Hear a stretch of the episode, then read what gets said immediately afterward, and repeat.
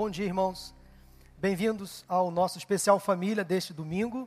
Estamos aqui hoje reunidos nesse culto de louvor e adoração ao nosso Deus, dedicado às nossas crianças. Ah, dia 1 de outubro foi realizado, foi comemorado o dia do idoso, e amanhã, dia 12, o dia das crianças. E essas duas faixas etárias, esses extremos etários são muito importantes e precisam realmente das nossas homenagens, de toda a nossa intenção em focar um trabalho específico tanto para os idosos e também para as nossas crianças. Mas antes de é, iniciar a pregação desta manhã, obrigado, tio Michel, tio Isaac. Eu queria falar é, sobre uma, uma notícia muito boa que quero dar à igreja. Nós vamos iniciar no próximo dia 1 de novembro mais uma campanha de oração. Ao longo desses quase 32 anos, a nossa igreja sempre realizou campanhas de oração. Nós vamos iniciar no próximo dia 1 de novembro até o dia 21, será uma campanha mais curta, a campanha de 21 dias de oração, visando a evangelização da nossa terra, da nossa pátria, da nossa família, dos nossos amigos. Então você pode adquirir esse livro, é um livreto muito bom, excelente conteúdo, preparado pelo Conselho Pastoral da nossa igreja, ali na Tenda Viva, na Livraria Recriar, você pode adquirir para você esse livreto, para você fazer a, participar da campanha conosco, e quem sabe fazer uma doação para alguém que você está evangelizando. É um material de excelente qualidade, todo o material foi produzido pelo Conselho Pastoral da Igreja, é um material interativo. Então eu queria incentivar você, ao término deste culto, a adquirir já o seu material e participar conosco da campanha de 21 dias de oração, visando a evangelização a partir do próximo dia 1 de novembro até o dia 21, ok? Então fica aí essa excelente informação, mais uma campanha de oração que nós vamos realizar. Pois bem, irmãos, nós estamos aqui hoje pela manhã reunidos nesse terceiro especial família do ano. Hoje o foco tem sido as nossas crianças. Eu quero chamar a sua atenção porque as crianças são alvo ou precisam ser alvo da nossa atenção, da, do nosso olhar. Ah, alguns episódios que aconteceram ao longo da história que mudaram a nossa civilização. As duas grandes guerras mundiais, por exemplo, o 11 de setembro e recentemente esta pandemia. Realmente mudou a história do mundo, mudou as nossas vidas.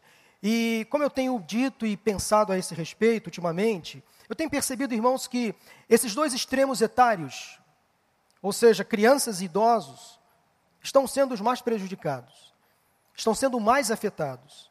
E como hoje é véspera do Dia das Crianças, eu quero chamar a sua atenção para um olhar especial às nossas crianças. Tratando de idosos e crianças, conta-se a história de uma avó crente que estava muito animada porque ela receberia em sua casa, por uma semana, os seus três netos. E ela, no domingo anterior à chegada das crianças em sua casa, ela foi ao culto na sua igreja e ela, como gratidão a Deus, entregou uma oferta de 50 reais. Como forma de gratidão a Deus, pelo fato de passar uma semana com os netos em casa. No domingo seguinte, após o retorno dos netos às suas casas, ela voltou à sua igreja e entregou uma oferta de gratidão a Deus. Mas essa oferta dobrou, foi para 100 reais. E o pastor perguntou, minha irmã, como é que foi a sua semana? Eu soube que a irmã passou a sua semana com seus netos em casa, como é que foi?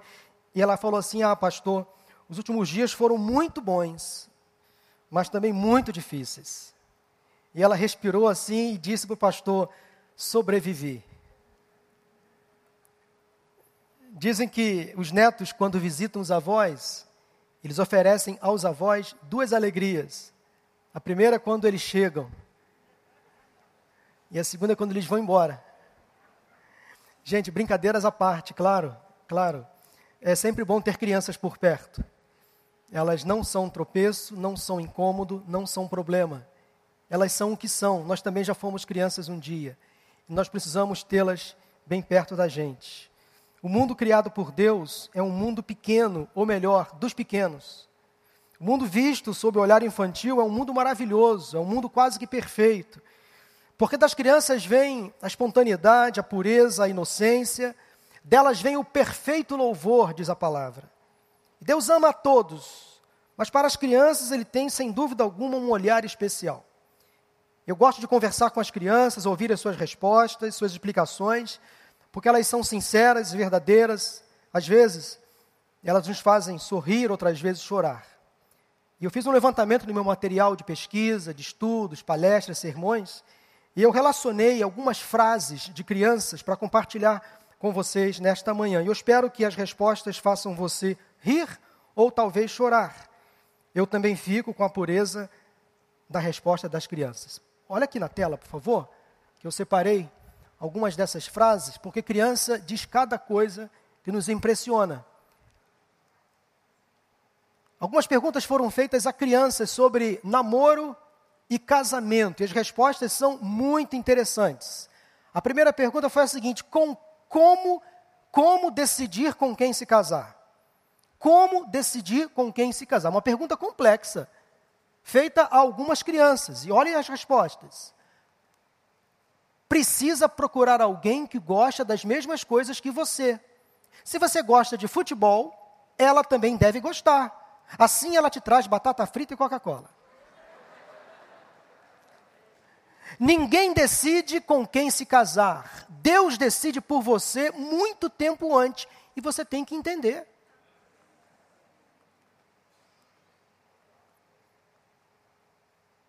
Qual é a melhor idade para se casar? Esta foi a pergunta. E a resposta foi a seguinte: a melhor idade é aos 23. Porque assim você conhece o teu marido pelo menos há 10 anos. Não existe a melhor idade para se casar. Tem que ser, tem de ser muito estúpido para querer se casar. Esse menino tem que frequentar o Recriança, tia Camila.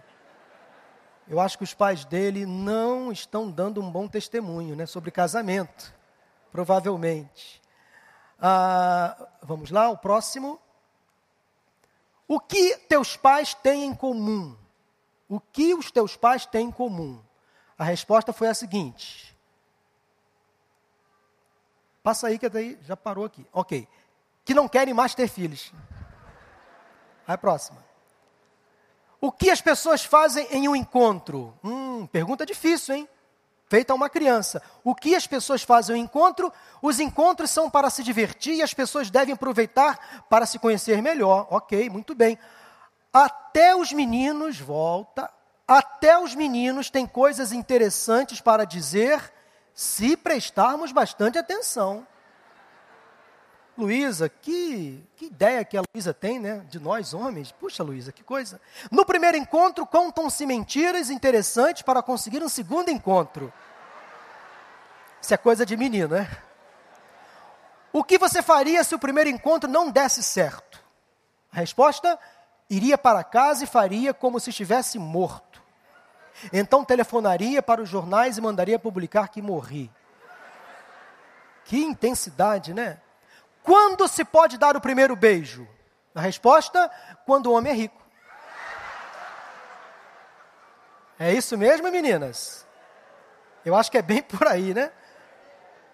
Quando você beija uma mulher, tem de casar, tem que casar e ter filhos com ela. É assim a vida.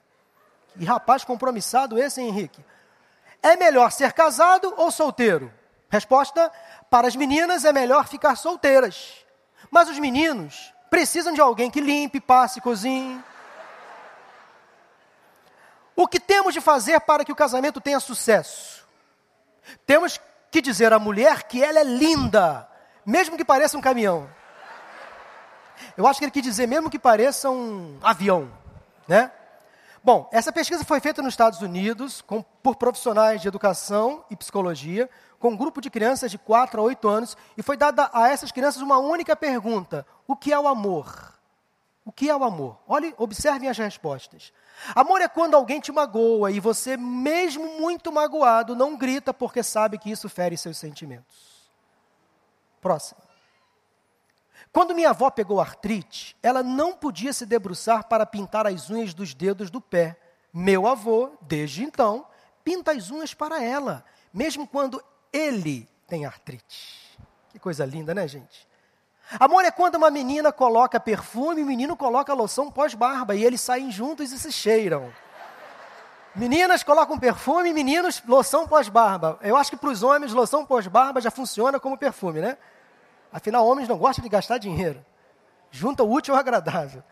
Eu sei que minha irmã mais velha me ama porque ela me dá todas as suas roupas velhas e tem que sair para comprar outras. Amor é como uma velhinha e um velhinho que ainda são muito amigos, mesmo se conhecendo há muito tempo. Quando alguém te ama, a forma de falar seu nome é diferente.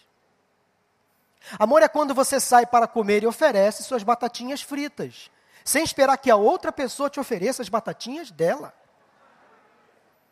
Se você quer aprender a amar melhor, você deve começar com um amigo que você não gosta. Que legal, né?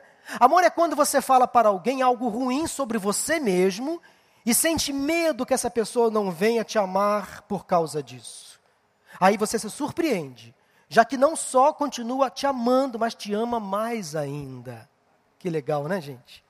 Amor é quando mamãe vê o papai suado e mal cheiroso e ainda fala que ele é mais bonito que o Robert Redford.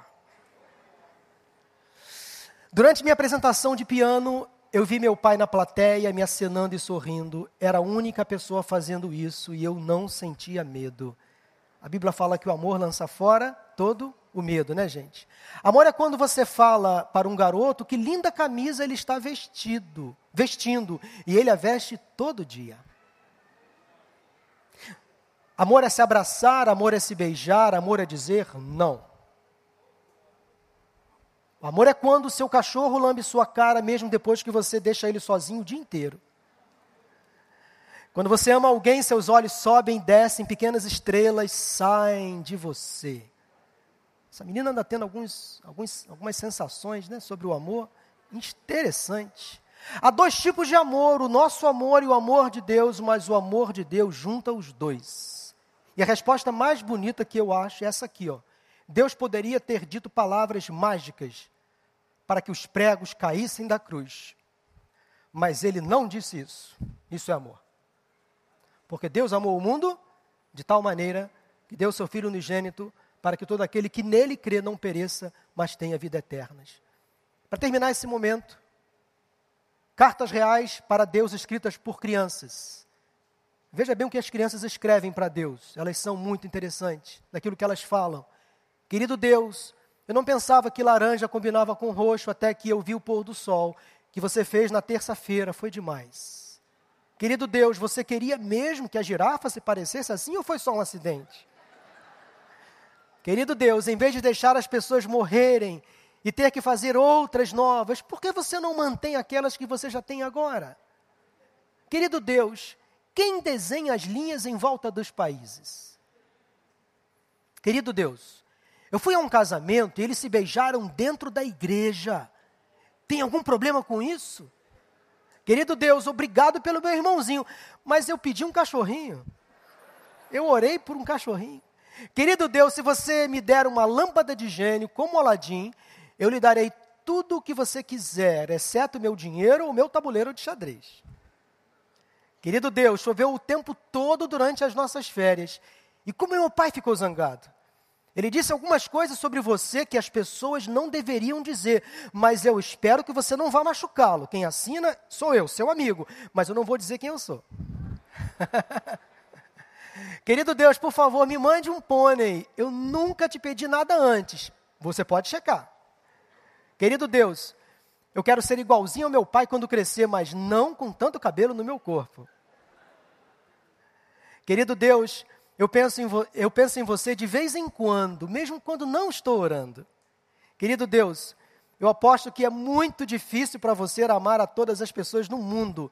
Na nossa família só tem quatro pessoas e eu nunca consigo. Querido Deus, de todas as pessoas que trabalharam para você, eu gosto mais de Noé e Davi. Querido Deus, meus irmãos me falaram sobre nascer de novo, mas isso soa muito estranho. Eles estão só brincando, não é?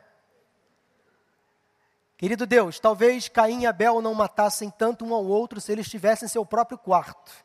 Isso funciona com meu irmão. Querido Deus, nós lemos que Thomas Edison fez a luz, mas na escola dominical, lá no Recriança, nós aprendemos que foi você. Eu acho mesmo que ele roubou a sua ideia. Sinceramente. Querido Deus, eu não acho que alguém poderia ser um Deus melhor que você. Bem, eu só quero que saiba que não estou dizendo isso só porque você já é Deus. Querido Deus, se você olhar para mim na igreja no domingo, eu vou te mostrar meus sapatos novos. Gente, é emocionante ou não é? Não é legal a gente escutar as nossas crianças? Porque elas são tão sinceras, são tão espontâneas, são tão puras. A gente fica às vezes assim, de boca aberta, né? Como pode sair das, da boca das nossas crianças tanta sabedoria, tanta lição para a gente.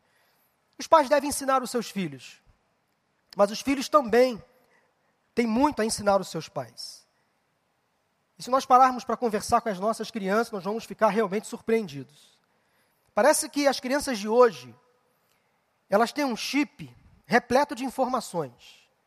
Segundo um sociólogo australiano chamado Mark McCampbell, as crianças nascidas a partir de 2010, ou seja, que convivem conosco, elas fazem parte de uma geração de pessoas muito mais independentes e com potencial muito maior de resolver problemas do que nós, seus pais e avós. Essa é a chamada geração alfa. As crianças que convivem conosco, que estão conosco, nas nossas casas, na igreja, são mais inteligentes do que nós. Elas são mais interessadas, elas são mais atentas, mais observadoras. Elas possuem habilidades incríveis, e isso é impressionante, realmente impressiona. Mas ao mesmo tempo que a modernidade trouxe avanços e mudanças no comportamento infantil, trouxe também algumas preocupações a nós que somos pais. Alguns perigos aumentaram. E nós precisamos, meus irmãos, proteger as nossas crianças do mal. E nós precisamos nos basear em Jesus, que é o nosso modelo de conduta. Eu quero convidar você a abrir a sua Bíblia em um texto que fala do encontro de Jesus com algumas crianças. Marcos capítulo 10, de 13 a 16. E sem dúvida, esse texto é uma das imagens mais bonitas do Novo Testamento. Marcos capítulo 10, de 13 a 16. Jesus e as crianças, diz assim a palavra de Deus. Alguns traziam crianças a Jesus para que ele tocasse nelas, mas os discípulos re, os repreendiam. Quando Jesus viu isso, ficou indignado e lhes disse: Deixem vir a mim as crianças, não as impeçam, pois o reino de Deus pertence aos que são semelhantes a elas. Digo-lhes a verdade: quem não receber o reino de Deus como uma criança, nunca entrará nele. Em seguida, tomou as crianças nos braços, impôs-lhes as mãos e as abençoou. Que Deus fale conosco nesta manhã. Esta cena é muito comovente. E ao estudarmos esta passagem bíblica, em que Jesus acolhe e recebe crianças em seus braços, algumas lições que nós precisamos extrair daqui, para cada um de nós nesta manhã tanto aqueles que estão aqui no culto presencial, como aqueles que estão em suas casas. Há dezenas, talvez centenas de pessoas agora assistindo a nossa celebração ao vivo ou depois, durante a semana. E a primeira lição que eu quero compartilhar com vocês é a seguinte: queria que você notasse no seu coração. E é um texto tão conhecido que traz lições simples para a gente. A primeira delas é a seguinte: é bom levar crianças a Jesus. É bom levar crianças a Jesus. Por mais que seja um texto conhecido, a palavra sempre nos traz coisas que nós não conhecemos, coisas novas. A palavra de Deus sempre nos revela instruções, orientações. E o texto inicia informando o seguinte: que alguns, há detalhes no texto, muito importante. Alguns traziam crianças a Jesus para que ele tocasse nelas. Quem eram esses alguns? Quem eram essas pessoas? o que estavam fazendo ali, o que elas queriam. Essas pessoas não são identificadas, não são identificadas, mas nós podemos presumir, deduzir, interpretar que eram os pais ou avós daquelas crianças. Elas não estariam ali sozinhas, elas, elas estavam ali acompanhadas. E os discípulos, quando perceberam que aquelas crianças estavam se aproximando de Jesus, eles repreenderam os pais dessas crianças, ou os avós, os responsáveis destas crianças. E elas foram levadas pelos seus responsáveis ou, ou cuidadores, que num ato de fé, de fé, estavam fazendo algo que somente eles poderiam fazer. Eles criam que se Jesus apenas tocasse naquelas crianças, elas seriam abençoadas, ou talvez, quem sabe, curadas de alguma enfermidade. Então, num ato de fé, de extrema confiança naquele homem, Jesus, os pais estavam ali dizendo: vão lá, conversem com ele, conheçam-no. Fale o que você precisa dizer. Talvez ele faça perguntas, responda, vá lá, conheça Jesus. É tarefa dos pais conduzir seus filhos à presença de Cristo. Mas se os pais não fazem, a tarefa passa a ser dos avós, dos tios, dos cuidadores. É papel prioritário da família levar as crianças a Jesus. Porque elas precisam ser orientadas, elas precisam fazer as suas próprias escolhas com base em recomendações, em conselhos recebidos. Porque sozinhas, elas terão muita dificuldade em fazer isso. Porque elas têm uma mente aberta, um terreno fértil. E quando chega o ladrão, quando chega uma pessoa que é uma má influência, esta criança inocente será, infelizmente, conduzida ao erro. E nós que somos pais responsáveis, precisamos ter coisas boas para as nossas crianças, precisamos oferecê-las o melhor. É importante que os pais falem de Jesus aos seus filhos, que tragam à igreja, que certifique-se de que eles estão conhecendo a Jesus, Há pais muito preocupados com o ensino secular que os filhos estão recebendo. Há pais que se esforçam para que seus filhos tenham acesso a muitas informações, isso é muito bom, a ideias diferentes. Há pais, inclusive, hoje já deixando que os filhos caminhem com as próprias pernas, pensem com a própria mente, escolham as próprias escolhas, tomem as próprias decisões. Talvez isso seja perigoso. Os pais precisam influenciar a vida espiritual dos filhos. Conta-se uma história de que dois pais estavam discutindo sobre a importância de ensinar seus filhos sobre as verdades da Bíblia. E um deles discordou e disse que queria que seus filhos crescessem livres para fazer suas próprias escolhas, sem nenhuma instrução espiritual, sem nenhuma interferência de uma religião ou de uma fé, sem nenhum apego há uma divindade. E aí o outro pai que defendia que os filhos devem ser instruídos à luz da palavra, mudou de assunto e disse ao outro: Você gostaria de ver o meu jardim? O outro homem disse: Claro, vamos lá. Então eles caminharam ao redor da casa e viram um pedaço de terra muito mal cuidado. E o convidado disse: Ora, isso não é um jardim, é apenas um canteiro com ervas daninhas coberto pelo mato. Isso não é um jardim. Daí o proprietário da casa disse o seguinte: a minha filosofia de cultivo é a seguinte: eu não quero prejudicar o solo com adubo nem com boas sementes. Não quero influenciar a plantação. Eu simplesmente deixo o solo produzir o que quer sem a minha interferência, sem a minha ajuda. O outro homem disse: Agora eu entendi por que você ensina a Bíblia para os seus filhos?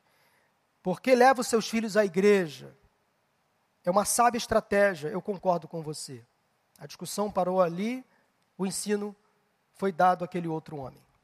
Meus irmãos, há uma promessa poderosa encontrada em Provérbios 22, capítulo 6, já citado aqui no culto. Ensine a criança no caminho em que deve andar, e quando ela envelhecer, não se desviará dele. Este é um conselho em forma de promessa direcionada aos pais, aos pais. Na nova versão internacional, o versículo diz o seguinte: instrua a criança segundo os objetivos que você tem para ela, e mesmo com o passar dos anos não se desviará deles. Muitos pais entendem mal esse versículo, acham que ensinar ou instruir significa dar uma disciplina severa, corrigir de forma intensa, abrupta, ríspida, rude, fazer com que seus filhos memorizem regras, regulamentos, que cheguem ao nível da perfeição.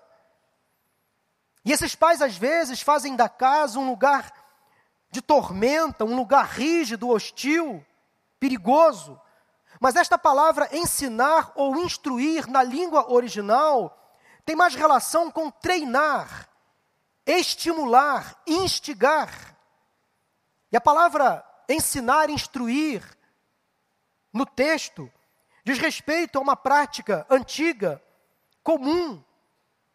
As parteiras hebreias, quando faziam nascer uma criança, quando ajudavam a mãe no parto, elas pegavam uma espécie de uma pasta com azeite de oliva e tâmaras doces, e pegava aquele material, aquela pasta, colocava no dedo e colocava no palato da criança, de modo que a criança era estimulada a sugar, a fazer aquele movimento de sucção, de sucção para absorver o nutriente. Guardando as proporções, nós como pais precisamos fazer a mesma coisa. Nós precisamos criar nos nossos filhos um desejo pela nutrição da palavra. Nosso trabalho como pais, avós, responsáveis, educadores, é criar um desejo em nossas crianças pelas coisas de Deus, para mostrar que as coisas de Deus são doces, nutritivas para elas. E uma vez que criamos esse desejo de conhecer a Deus, elas nunca vão perder o Senhor de vista. Elas podem até se afastar por um tempo, lutar contra isso, se rebelar, mas a partir do momento que nós pais, avós, responsáveis, cuidadores, conduzimos as nossas crianças aos pés de Cristo, e a partir do momento que elas têm um compromisso com Jesus, que elas aceitam Jesus como Senhor e Salvador, a semente ficará plantada. Plantada. E aquela semente, em tempo oportuno, ela vai brotar, ela vai crescer, vai florescer. Portanto, se você que é pai e mãe está falando para Jesus, para o seu filho, avô, avó, falando de Jesus para o seu neto, e se esta criança tiver um, um, um, encontro com Jesus, a semente vai ser plantada. E quem sabe no futuro, essa semente vai florescer e germinar para a honra e para a glória do Senhor. Meus irmãos, é muito bom levar crianças a Jesus. Nós não temos noção do impacto quando evangelizamos uma criança no mundo espiritual. Quantas portas são fechadas? Portas erradas. Quando as crianças são educadas nos caminhos do Senhor. E esta prioridade é dos pais. Pode até ser da igreja, mas prioritariamente, como estou reafirmando, tem que ser dos pais. A igreja apenas reforça o que os pais estão fazendo dentro de casa. Nós que somos pais ficamos com os nossos filhos, via de regra, 24 horas por dia, todos os dias da semana. A igreja, os servos, ficam com os nossos filhos uma hora e meia, no máximo duas horas por semana. É nosso papel levar os nossos filhos à presença de Jesus. A segunda lição que eu encontro nesse texto: não é bom afastar as crianças de Jesus. Se é bom levar as crianças a Cristo, óbvio, não é bom não levá-las a Cristo. Ou melhor, não é bom afastá-las dos caminhos do Senhor. Quando aquelas crianças foram levadas a Jesus pelos seus pais, os discípulos então repreenderam os pais. E aqueles discípulos passaram a agir como guarda-costas, como segurança de Jesus. Como seguranças, eles tentaram manter aquelas pessoinhas afastadas do Mestre. Agora, para entendermos a reação desproporcional e descabida dos discípulos, nós precisamos olhar para o contexto. No início do capítulo, fala que Jesus e seus discípulos haviam deixado a Judéia e tinham ido para o outro lado do Jordão. Aquela terra onde Jesus estava com os seus discípulos era um lugar cujos moradores não eram judeus puros e legítimos, eram considerados gentios. Então os discípulos presumiram que Jesus não queria perder seu tempo com os filhos dos gentios. Mas eles estavam redondamente enganados. Na verdade, esta passagem bíblica aqui é uma das poucas passagens, talvez a segunda, que mostra Jesus irritado, zangado, indignado. Aqui ele se indignou com os discípulos. Os discípulos tentaram repreender os pais, mas eles foram repreendidos por Jesus. Não façam isso. Deixem que as crianças venham a mim. Deixem que, as, deixem que as crianças venham a mim. Mas o comportamento dos discípulos é comum nos dias de hoje. Hoje, muitos de nós, sem perceber, estão afastando as crianças de Jesus. Há pessoas que olham para as crianças como um obstáculo, como um problema, como um custo, como uma despesa na planilha financeira. Estamos vivendo um tempo tão difícil em que algumas pessoas estão muito mais preocupadas com os filhotes das tartarugas marinhas do que com as crianças. Estamos vivendo a era das crianças descartáveis. Há algumas falas que me chamam a atenção, que me incomodam bastante, do tipo: se, na, se, a gravidez não está nos meus planos, eu aborto, ou então espero nascer e jogo fora. Se vai me atrapalhar, não quero. Se me incomoda, tem que ser retirado do meu convívio. Estava ontem lendo uma entrevista de um comediante, muito sem graça, literalmente falando mas que disse o seguinte, ao ser perguntado se ele e a esposa queriam ter filhos. E ele disse: não. Não faz parte dos nossos planos ter um filho. Crianças são infernais. Ele disse isso sério.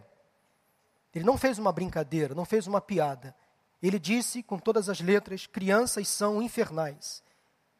Eu não quero que elas me atrapalhem. Eu e minha esposa temos outros planos. Crianças não estão nos nossos planos.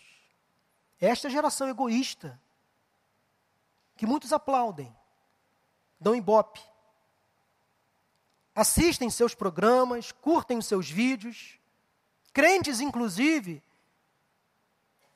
que estão alimentando esse tipo de gente, que maltrata a criança, que mata a criança que afasta as crianças dos caminhos do Senhor. Há casais optando em não ter filhos. Quanto a isso, meus irmãos, não há problema algum. Nenhum casal é obrigado a ter filhos. Ter filhos é uma questão de opção. A questão é: quais são as razões que esses casais estão alegando para não querer ter filhos? É uma visão egoísta, pequena, insensível, maligna. Filhos são herança do Senhor. Lá em casa, a fábrica já fechou. Mas se eu pudesse reabrir a fábrica, se Deus me desse autorização, eu teria mais filhos. Agora estou contando, não com tanta expectativa, claro, ainda estou orando, mas já para os meus netos chegar. Aí eu vou ser pai novamente, duas vezes, né? Gente, crianças são bênçãos. Dão trabalho? Claro que dão. São mal criadas? Sim, são. Mas são herança do Senhor, são bênção, uma recompensa que Ele dá.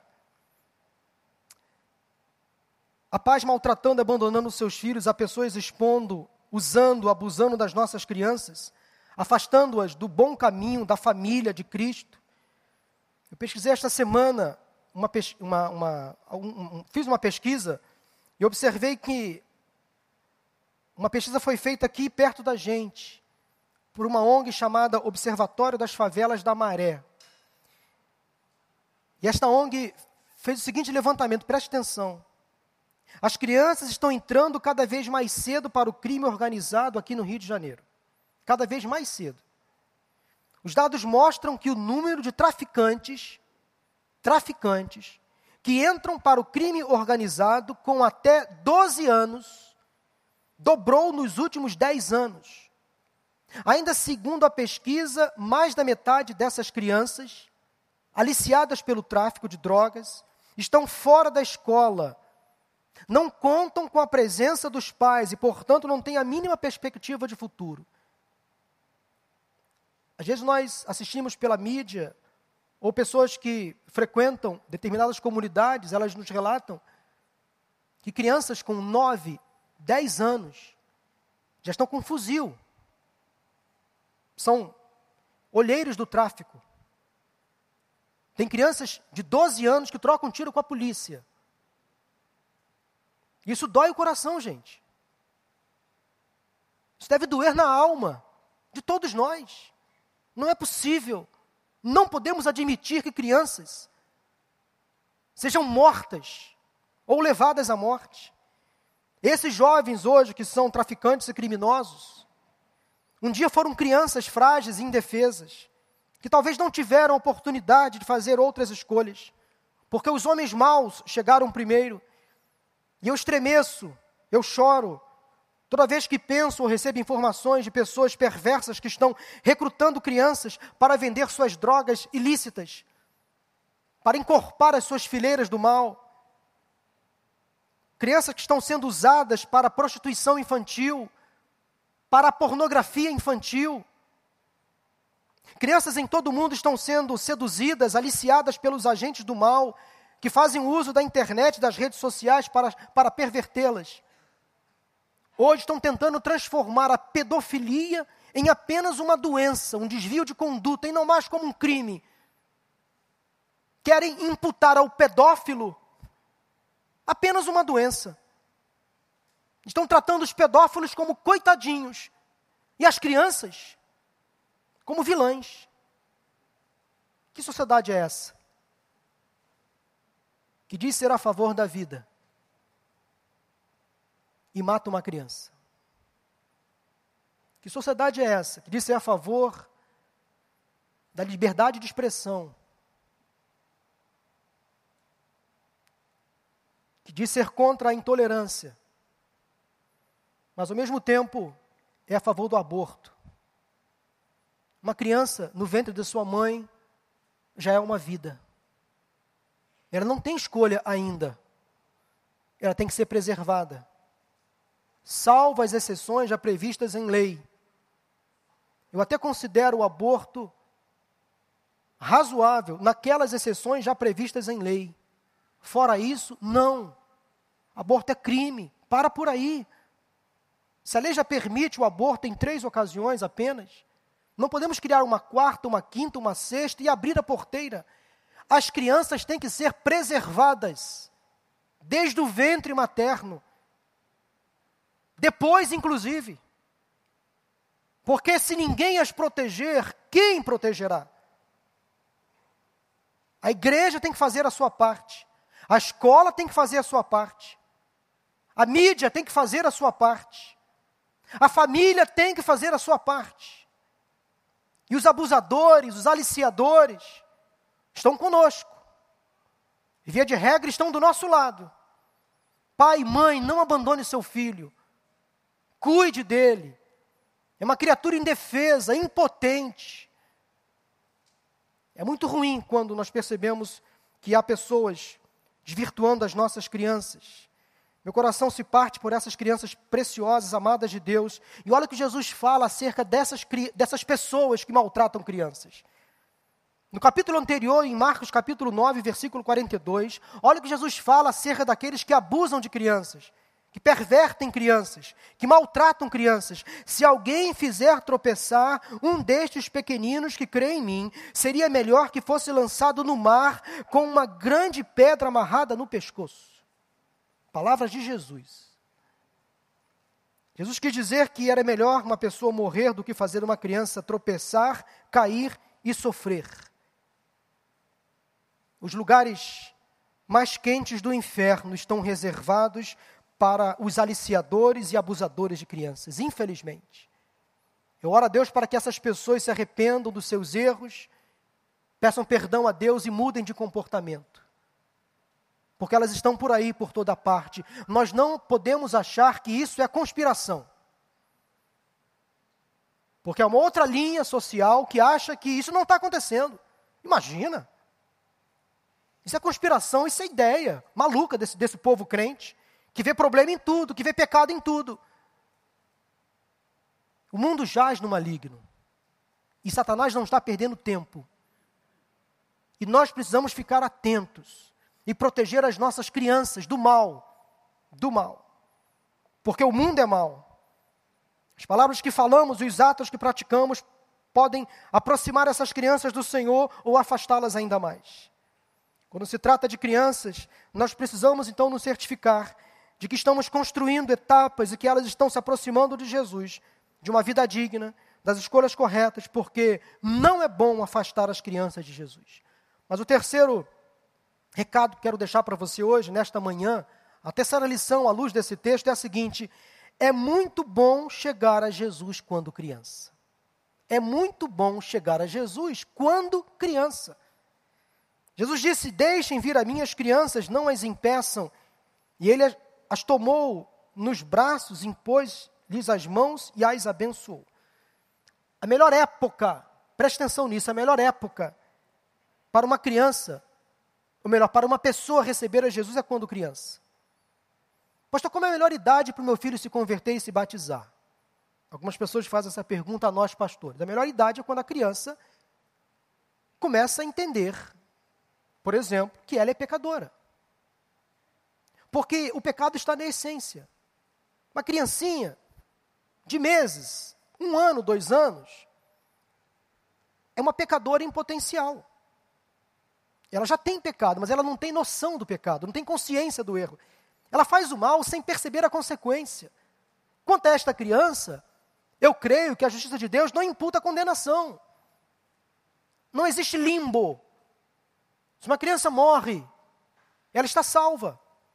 Mas a partir do momento em que ela passa a ter a consciência do erro, do pecado, aí sim ela está pronta para receber a Jesus. Ela tem que ser conscientizada de que ela é pecadora de que ela precisa aceitar a Jesus como Senhor e Salvador. E este papel é dos pais. A igreja ajuda, a escola pode até ajudar, mas é prioridade dos pais falar de Jesus para os seus filhos. Lá em casa eu e Mauro temos o privilégio, dado por Deus, de ter levado os nossos filhos à presença de Cristo. A igreja ajudou, mas nós fizemos o nosso papel. Foi lá em casa que eu e Mauro testemunhamos de Jesus para os nossos filhos. E eles, ainda crianças, aceitaram a Jesus, entenderam o plano de salvação e tomaram uma decisão e foram batizados. Os nossos filhos, uma vez convertidos a Cristo, quando crianças, terão a vida inteira para servir a Jesus. Eles podem até se afastar, podem até se rebelar, mas quando experimentam o novo nascimento em Cristo Jesus, mesmo distantes, mesmo velhos, eles vão voltar para a casa de Deus. Essa é uma certeza, irmãos, meus irmãos, que me dá tanta paz. Quando eu percebo que, quando pais fazem o trabalho correto de levar os filhos à presença do Senhor, e quando esses filhos de fato tomam uma decisão ao lado de Cristo, esses pais não podem mais ter essa preocupação, porque elas já estão salvas. E elas já estão salvas. É muito bom chegar a Jesus quando criança, porque as crianças terão uma vida inteira pela frente. E essa idade, a idade da razão, da consciência, da responsabilidade, pode variar. Mas vamos mais ou menos estipular. Tem criança que é muito precoce, que entende as coisas com muita rapidez. Então, uma criança com 5, 6 anos, 7, 8, já conhece o que é certo, o que é errado, o que pode, o que não pode. Então, você pode falar de Jesus para ela do seu jeito. E a igreja vai reforçar o que você está fazendo em casa. A melhor hora para uma criança ser salva é quando ela entende que é pecadora e que precisa de Jesus. O Instituto Barna realizou uma pesquisa nos Estados Unidos há alguns anos. Eles fizeram um amplo estudo sobre a idade em que as pessoas aceitaram a Cristo e as descobertas foram bastante interessantes. Preste atenção.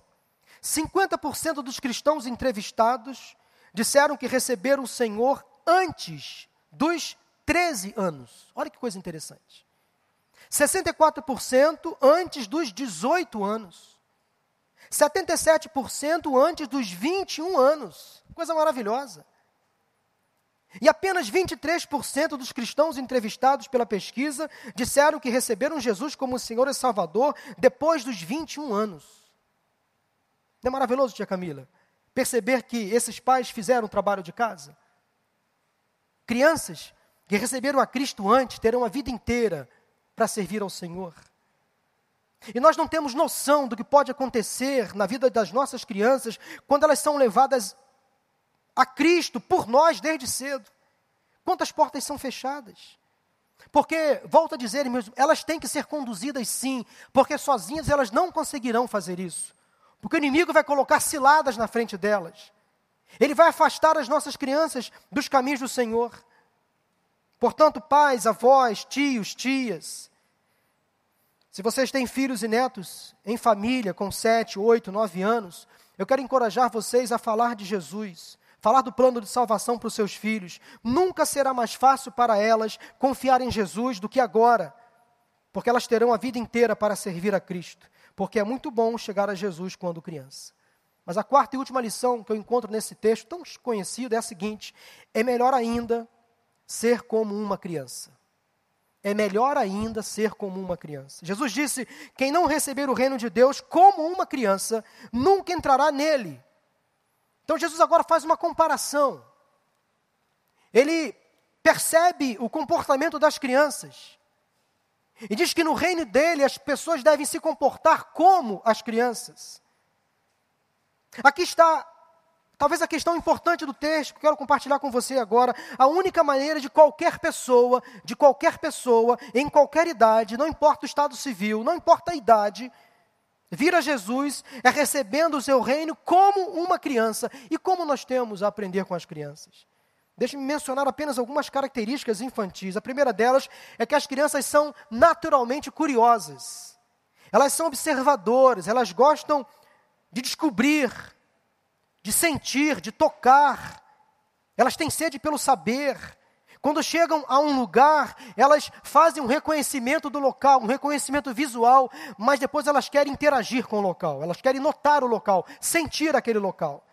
Elas querem falar com as pessoas, elas querem explorar o ambiente. Elas necessitam de instrução, ou melhor, de interação social. Elas precisam se comunicar. E nós precisamos usar essa característica importante das crianças, que é a curiosidade para ter desejo pelas coisas de Deus. Lembra da sucção? Nós precisamos, como crianças, também absorver de Deus as coisas.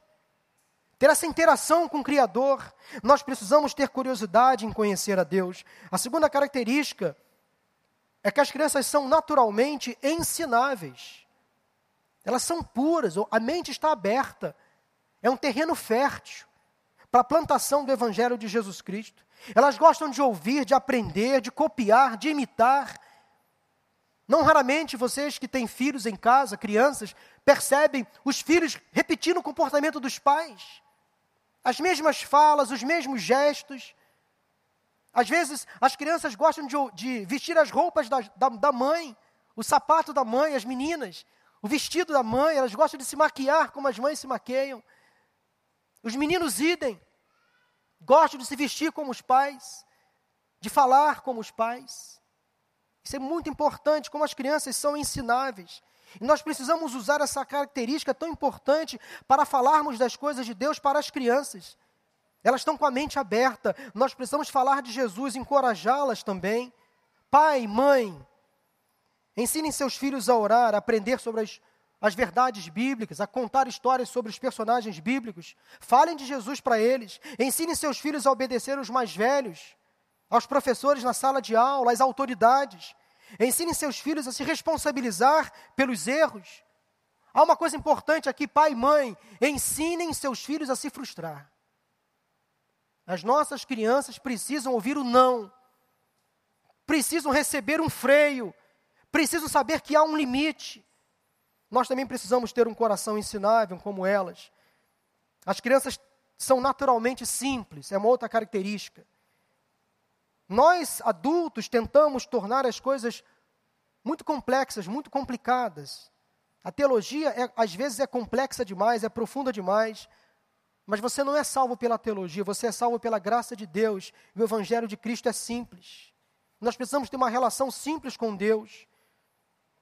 Outra característica infantil é que as crianças são naturalmente perdoadoras. Como adultos, nós, quando somos feridos, quando nós somos ofendidos por alguém, nós demoramos muito a liberar perdão. Temos a tendência de guardar rancor, de guardar mágoa. Alguns de vocês podem pensar em pessoas agora que os magoaram e ainda não perdoaram. Você prefere guardar a mágoa ou perdoar o ofensor. As crianças perdoam rapidamente, você observa isso no comportamento delas. Quando elas brigam com um coleguinha, elas podem até se bater, se morder, mas daqui a pouquinho, zera a fita. Zera a fita. Elas apagam da memória aquele episódio triste, cruel. e elas estão se abraçando, se beijando novamente, como se nada tivesse acontecido. Elas não guardam mágoas, elas não registram os erros. Nós, pais, é que às vezes compramos briga dos nossos filhos, né? Eu canso de ver, às vezes, os pais entrando em conflito por causa dos filhos e depois os filhos estão bem, os pais ficam com cara de tocho, né? Ou às vezes, casais de pais que brigam entre si por causa dos filhos que brigaram. Depois os filhos estão de bem e os pais estão de mal. Percebe que isso acontece às vezes? Então as crianças elas são facilmente conduzidas a liberar o perdão. Elas não guardam registro de erros. Quero chamar aqui à frente o tio Michel, tia Renata, tia Denise, com as nossas crianças. Nós vamos já encerrar esse culto. Amanhã é comemorado o Dia das Crianças. Nós precisamos preservar as nossas crianças do mal. Esse ensino de Jesus tem muitas lições. O encontro de Jesus com aquelas crianças foi marcante e deixou muitas lições para cada um de nós. Meus irmãos, nós temos crianças ao nosso redor. Elas precisam ser amadas, protegidas, amparadas, guiadas pelo caminho certo. O que Deus falou com você nesta manhã? O que Deus falou com você nesta manhã? Você que está na sua casa, você está aqui nesse culto presencial. E o que você fará a partir daquilo que Deus falou com você hoje? Nós vamos fazer uma oração agora. Eu quero chamar aqui à frente as nossas crianças, o Timóteo, a Maria, o Davi e a Lavínia. Timóteo, você pode orar agora? Sim? Seu microfone está ligado? Fala nele. Som. Tá bom. Você pode fazer uma oração para gente? Você vai orar por nós. Tá bom? Fala com Deus agora, em oração. Vamos orar com Timóteo? Senhor nosso Deus, muito obrigado por esse dia. Estamos, em, estamos reunidos aqui na casa do Senhor. É, abençoe cada um de nós que estamos aqui celebrando a Ti com um culto de adoração, Senhor. É, eu queria te pedir pelas crianças amanhã, o dia delas, também pedir para que você tenha cuidado com, é, com cada um de nós que estamos aqui adorando ao teu nome. É, abençoe esse dia de domingo, dia de adoração, Senhor. Que tudo fique bem. É isso que eu te peço e te agradeço em nome de Jesus. Amém.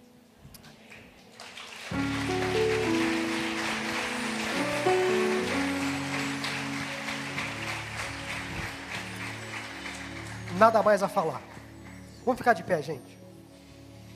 Vamos terminar esse culto louvando ao Senhor com alegria, com uma música que as crianças gostam de cantar. É uma música que nós adultos gostamos, mas elas gostam muito mais do que a gente.